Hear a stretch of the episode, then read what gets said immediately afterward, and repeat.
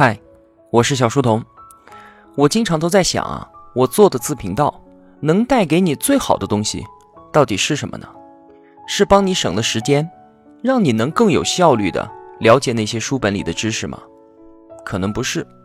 我其实都怀疑“帮你省时间”这个说法，它到底是不是真的成立？我反而觉得，说是帮你省时间，但明明是在抢占你的时间。以及帮你打发掉那些本来就很无聊的时间罢了。那我能给你的是我分享自己的思考，给了你一些建议吗？我想这更不是了，因为学习和思考，它从来不都是自己的事情吗？没有任何人可以代劳，我自然也不行。想用一番话改变一个人的行为模式，那基本是不可能的，除非就一种情况，那就是我所说的。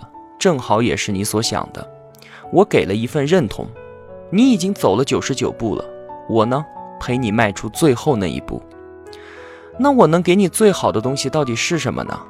其实啊，也就只是一份陪伴罢了，而这也是你能给我的最好的东西。我特别喜欢五月天，在他们的歌声里面有爱，有梦想，也有固执和倔强。这些歌声见证我从一个男孩变成了一名父亲，陪伴了我的整个青春时光。即便他们几个人现在都已经四十多岁了，可是从他们的歌声里面，我能够听到的永远都是那一份属于我自己的宝贵岁月。好像只要他们还在，我的青春就从来不曾离开过一样。我喜欢他们，只因他们陪伴过我。当我看到小时候自己玩过的那些玩具，像是什么插卡的游戏机、奇多圈，甚至是橡皮筋之类的，心里面啊总会为之一动。现在这些东西吸引我的，早已经不是它本身了，而是那一段我走过的却再也回不去的时光。我喜欢他们，只因他们陪伴过我。物是人非是一份莫大的悲凉，而物非人事却是一份温暖和踏实。我希望啊。我会是一位能够给你带来些许温暖和踏实的老朋友，就算长时间没有联系，但是你心里面也肯定知道，我肯定会一直在的。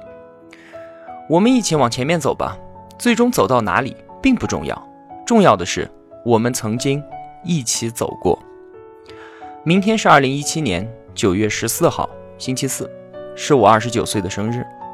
我哪里也不去，就坐在电脑面前。和你聊聊天。明天晚上八点钟，我会在喜马拉雅小书童频道的直播间里面等你。记得我开播的账号是小书童频道，不是小书童。这一次啊，没有书本，没有什么干货和知识，有的就只有一位老朋友想对你说：你好，好久不见啊！如果你明天不忙的话，来坐一会儿吧，好吗？